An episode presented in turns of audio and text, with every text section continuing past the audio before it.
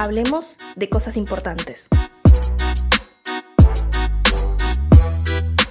Buenos días, buenas tardes, buenas noches, o lo que sea que sea cuando le des play a, este contenido, a esta entrevista. Estamos hoy con Laura Velasco, educadora feminista, legisladora porteña del Frente de Todos y dirigente de Somos Barrios de Pie,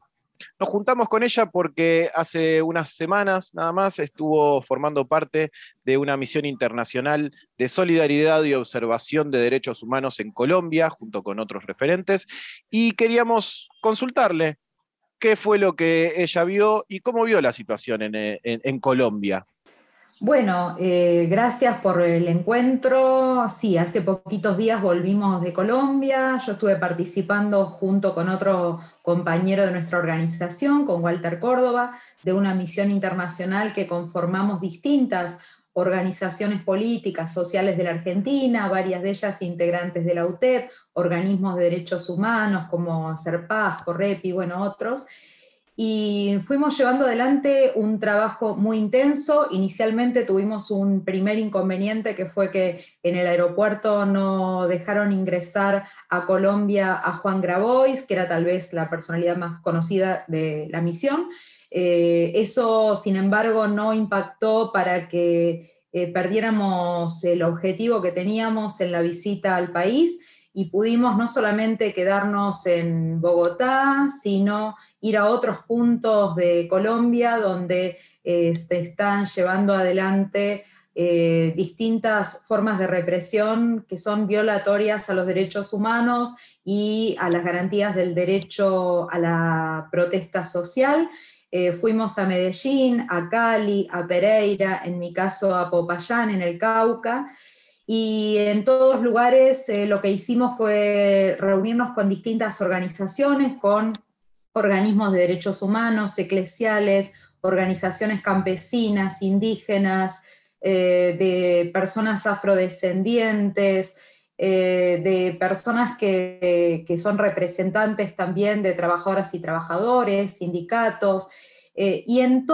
en todas esas reuniones con las organizaciones, pero también con familiares de víctimas y con víctimas directas, lo que pudimos hacer fue un extenso relevamiento de distintas formas en las cuales en Colombia, decía, se están violando los derechos humanos, se está dando un tratamiento de guerra, de enemigo interno ante la protesta social. Eh, recordemos que en Colombia, eh, desde el 28 de abril, hay movilizaciones callejeras, se inició allí el paro nacional en respuesta a, bueno, a medidas antipopulares que el gobierno de Iván Duque llevaba adelante, sobre todo dos, una reforma eh, impositiva regresiva, eh, aplicando mayores impuestos sobre clases medias y populares y recortando impuestos a las empresas y sectores concentrados de la economía y grandes familias eh, ricas del país.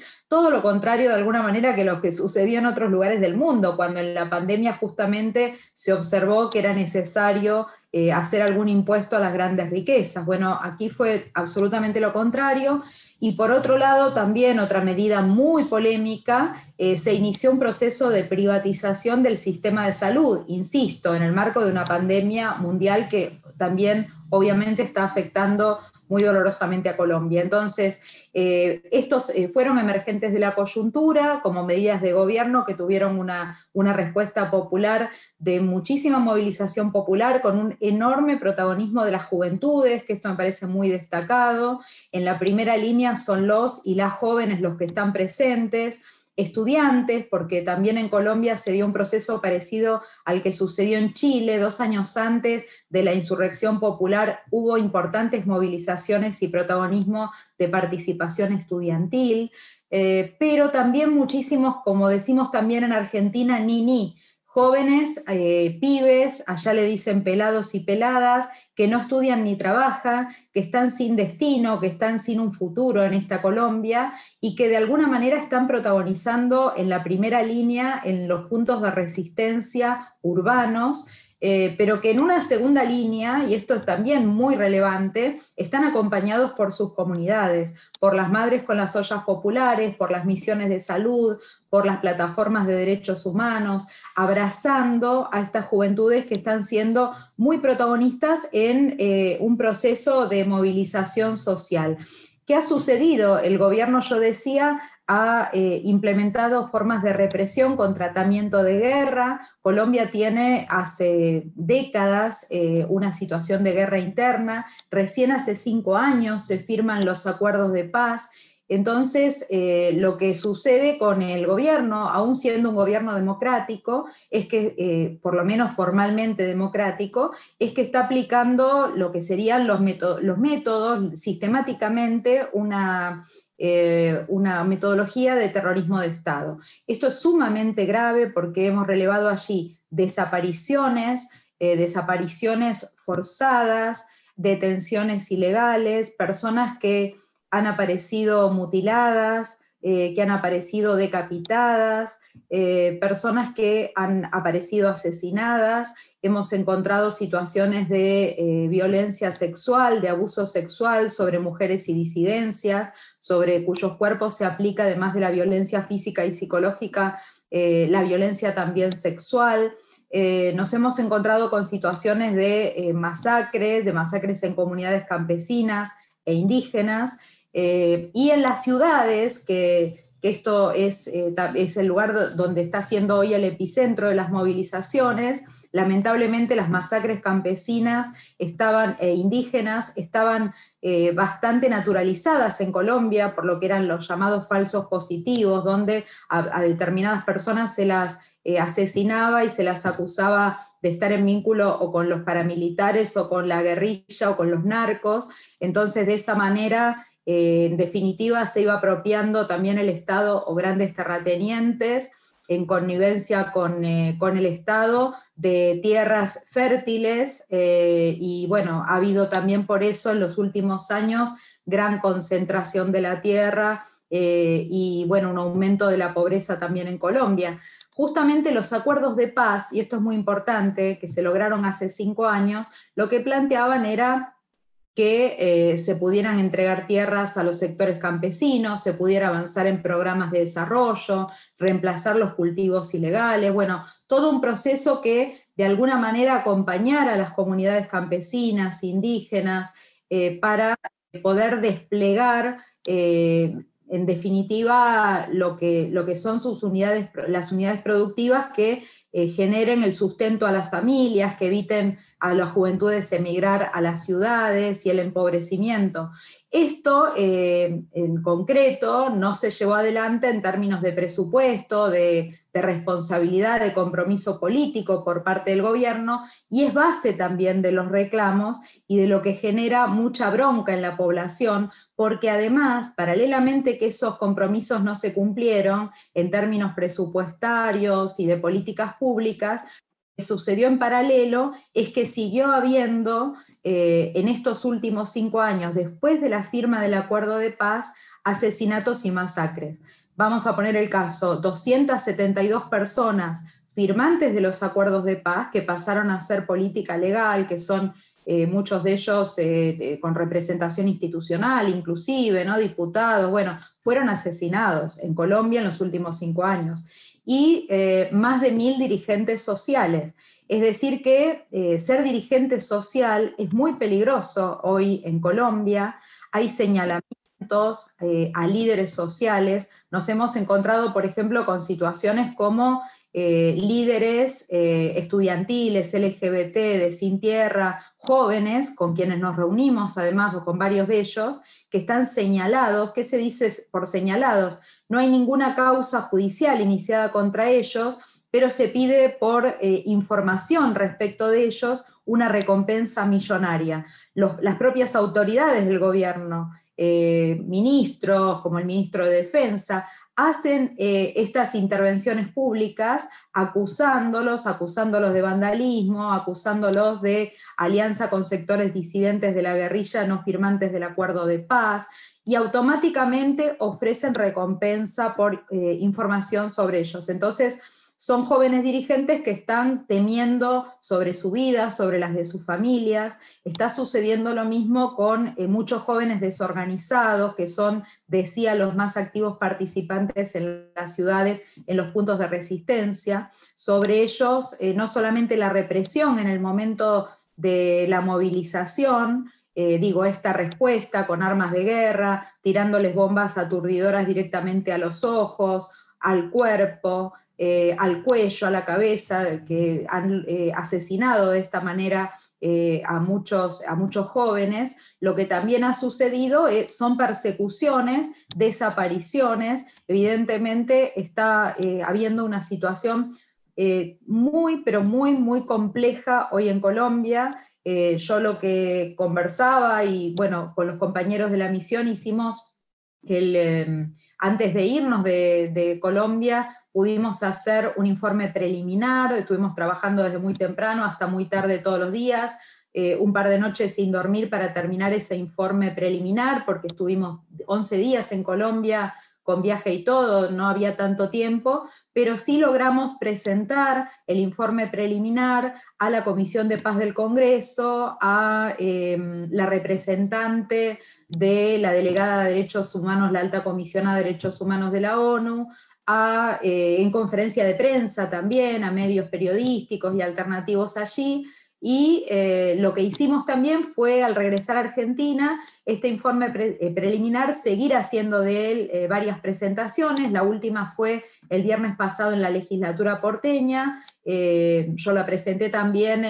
como presidenta de la Comisión de Mujer, Infancia, Adolescencia y Juventud, en compañía con mi compañera Victoria Montenegro, presidenta de la Comisión de Derechos Humanos, y otra legisladora, en este caso no del Frente de Todos, sino del FIT, eh, Mercedes de Mendieta, que preside la Comisión Especial de Violencia Institucional. Estuvo Norita Cortiñas, estuvieron distintos organismos de derechos humanos, como abuelas, como hijos, eh, bueno, eh, distintos referentes también de Colombia, que a, distancia pudieron de manera semipresencial, fue la, fue la actividad, entonces algunos estábamos allí en la legislatura y otros estaban a la distancia, pero bueno, pudimos presentar este informe. La intención, y en esto estamos trabajando muy intensamente, es en 15 días hacer una presentación en el Congreso Nacional y de alguna manera este compromiso que tomamos allá en Colombia de hacer llegar las denuncias que recabamos de violación a los derechos humanos a la comunidad internacional para que cese la represión en Colombia, para que se escuchen las demandas populares y se dé otra respuesta por parte eh, del gobierno de Iván Duque. Y bueno, todas y todos estamos eh, muy preocupados por lo que allí sucede, con mucho compromiso, también con esperanza, porque la verdad es que es esperanza eh, la participación popular y que de alguna manera no haya una resignación a que Colombia no tenga destino, a que la juventud no tenga destino, a que las mujeres no tengan destino. Entonces creo que eh, esta enorme participación popular en ese sentido también es esperanzadora para Colombia y para Latinoamérica y esperamos que pueda tener eh, una política que sea favorable al bienestar del pueblo colombiano. Bien. Esto, esto que, bueno, viste, no, no, te hablé, no, te repregunté porque la verdad que eh, muchas de las cosas que, me estabas contando eh, son, son muy poco conocidas, eh, están muy poco difundidas acá en los medios, incluso muy por arriba sabemos qué es lo que, o, el conocimiento general de lo, de lo, que, de lo que pasa en Colombia. Algo que, me mencionaste, que, repetiste ahora eh, al final, eh, y que por ahí tiene algo que ver con otras situaciones, por ejemplo la de Chile también, muy, muy, este, con, muy fuerte participación de las juventudes. Eh, ¿qué, conexiones ves vos o qué, relación haces de, estas situaciones que también se están dando en otros lugares de Latinoamérica eh, eh, en este tipo de, gobiernos por ahí, de, este, de este signo político más o menos. ¿Cómo, cómo lo, lo analizás vos? Sí, creo que es muy interesante tu pregunta. Por una parte tenemos eh, esta realidad en, Colombia, donde, bueno, hace mucho tiempo que, era muy difícil la participación social y política, son décadas, o sea, pensemos que eh, se asesinó a candidatos a presidentes, o sea que cada vez que hubo una búsqueda de una, de una salida eh, progresista, eh, por izquierda, popular del proceso político colombiano, en definitiva eso se quebró. Creo que esto, este proceso en ese sentido es muy interesante porque de una resignación y de, de un acostumbramiento casi a, la muerte eh, y a distintas formas de represión cotidiana y del de, avance de las políticas neoliberales y la profundización de los procesos de, concentración de la riqueza y de empobrecimiento, y de empobrecimiento popular, eh, creo que bueno, esto que, que ya de alguna manera eh, parecía eh, que, era una inercia y una continuidad, bueno, hay una reacción popular. Lo de Chile en ese sentido también eh, fue muy, muy parecido, ¿no? O sea, de, la dictadura chilena, para acá, la constitución no se había podido modificar, o sea, estructuras que, que estaban muy vigentes en la cotidianidad de la política chilena, aún habiendo pasado gobiernos eh, más progresistas, si se quiere, o, que tenían eh, alianza por centro-izquierda. Sin embargo, eh, hay estructuras, o, hubo estructuras en Chile, ahora están a, las puertas de modificar la constitución con una interesante composición que, que revela también una búsqueda en la política de esa irrupción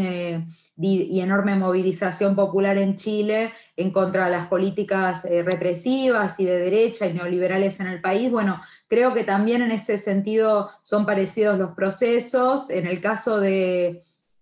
Chile nosotros teníamos más información, el caso de Colombia está muy vedado, como vos recién lo decías, hay un cerco mediático muy grande. Eh, genera mucho miedo la situación de Colombia, hay intereses económicos eh, muy grandes eh, y también bastante turbios, entonces creo que eso dificulta mucho. Hay un entramado de, muchos años, de, no solamente de las fuerzas armadas, donde está incluida la policía, porque depende Ministerio de Defensa, ¿no? O sea que la seguridad es entendida también en un sentido estructuralmente, en un sentido enemigo interno, pero también está, eh, bueno, cómo ha jugado el narcotráfico y esos intereses. Eh, es una sociedad donde eh, se ha desarrollado hace tiempo también el paramilitarismo, entonces es sumamente complejo, sumamente complejo ese entramado en Colombia. Eh, por supuesto que también es un país que, bueno, está muy vinculado a, Estados Unidos, eh, eh, es, bastante estratégico también por los recursos naturales que tiene, el petróleo, la minería, estratégico incluso geopolíticamente por la cercanía con el Pacífico. ¿no? bueno, el caso me parece interesante también eh, mencionar el caso de Perú, que tal vez también era otro país donde por muchísimos años eh, ya dábamos eh, de alguna manera en Latinoamérica cuando pensábamos, bueno, aquellos países donde pudimos avanzar en proyectos progresistas, populares, donde sus gobernadores, sus eh, presidentas, presidentes fueron más parecidos a sus pueblos. Eh, bueno, esto eh, no sucedía en Perú, ¿no? Hace muchos años allí también estaban instaladas las políticas neoliberales, gobiernos de derecha, gobiernos que gobernaban en favor de, grandes intereses concentrados, de unas pocas familias. Bueno, creo que eso también se revierte en un proceso muy parejo en el plano electoral y donde se ha intentado ensuciar el resultado, pero bueno, creo que cada vez queda más claro eh, el predominio electoral de Castillo y tiene que haber un reconocimiento en este sentido ya. Eh, pero bueno, creo que también eh, es una marca de época estos procesos en países donde era muy complejo llegar a transformar este predominio, digamos, esta hegemonía que venían teniendo las fuerzas políticas con, eh, con un sesgo de derecha. Bien, bien. Bueno, eh,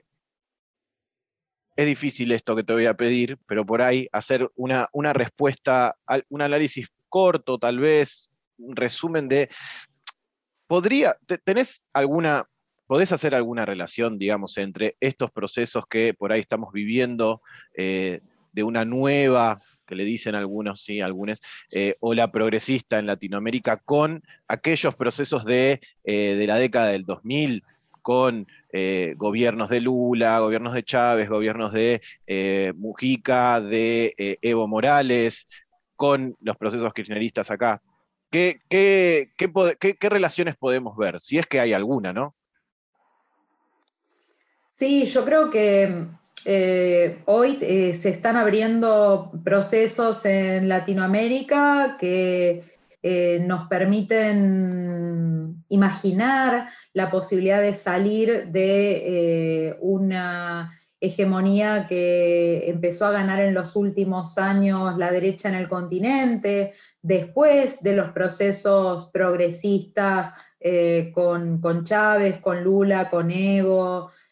con, Mujica, con los con Correa, me había olvidado yo de mencionarlo. Con Correa con Correa, ahí en, Ecuador estuvimos cerquita, ¿no? Eh, igual que en Uruguay, ahí casi un empate técnico y, no, y no, llegamos, ¿no? Pero bueno, de alguna manera expresa eso también, porque no es que eh, en, Ecuador o en, o en Uruguay se perdió por mucho, ¿no? De alguna manera estuvo cerca como acá eh, en Perú a favor nuestro, en los otros países fue a favor de la derecha, pero digo, de alguna manera eh, hay países donde está habiendo enormes eh, eh, procesos muy importantes, enormes de movilización, de popular, y se abren posibilidades en la política para, para proponer gobiernos de sesgo progresista, populares, y creo que, bueno, en otros países estamos mucho más cerca. Se habla también de, de un empate, ¿no? De un empate en ese, en ese proceso que antes venía, digo, en los últimos años, bastante ganado por eh, las ideas de derecha. Pensemos en el Brasil de Bolsonaro, pensemos que hace poco tiempo atrás estábamos eh, teniendo que, denunciar y que, y que movilizarnos contra el golpe de Estado en Bolivia donde las mujeres de pollera ya no podían subir a las veredas y donde se empezaba a discutir eh, nuevamente cómo imponer formas de discriminación eh, social históricas que habría sufrido el pueblo, el pueblo boliviano y que habían sido modificadas a través de eh, la constitución plurinacional. Eh, y en años de gobierno de Evo, que además en el plano económico fue uno de los gobiernos claramente más exitosos de América Latina en cuanto a encaminar transformaciones concretas en eh, relación con eh, la vida cotidiana de la población y, bueno, ir avanzando en procesos de redistribución de la riqueza. Y de reactivación económica. Creo que justamente en, ampliación de derechos fue uno de los, de los procesos más interesantes que se llevó adelante en Argentina, en, eh, Latinoamérica, perdón, y que desde Argentina acompañamos mucho, acompañamos inclusive, estoy pensando en nuestras compañeras de los barrios populares, del área de migrantes, eh, cómo en los procesos electorales hemos acompañado para que la comunidad boliviana en la Argentina pueda votar, pero también en el momento del golpe de Estado nos hemos movilizado contra ese golpe. Me estoy acordando en la Universidad Popular, en ese momento este, con eh, nuestra compañera Betty Quispe, ella era una de las compañeras que, junto con Ruth Contreras, ¿no? A Betty hoy no la tenemos, pero era una de, más, de las militantes más aguerridas eh, defendiendo eh, al gobierno y defendiendo al pueblo boliviano ante esa situación del golpe de Estado.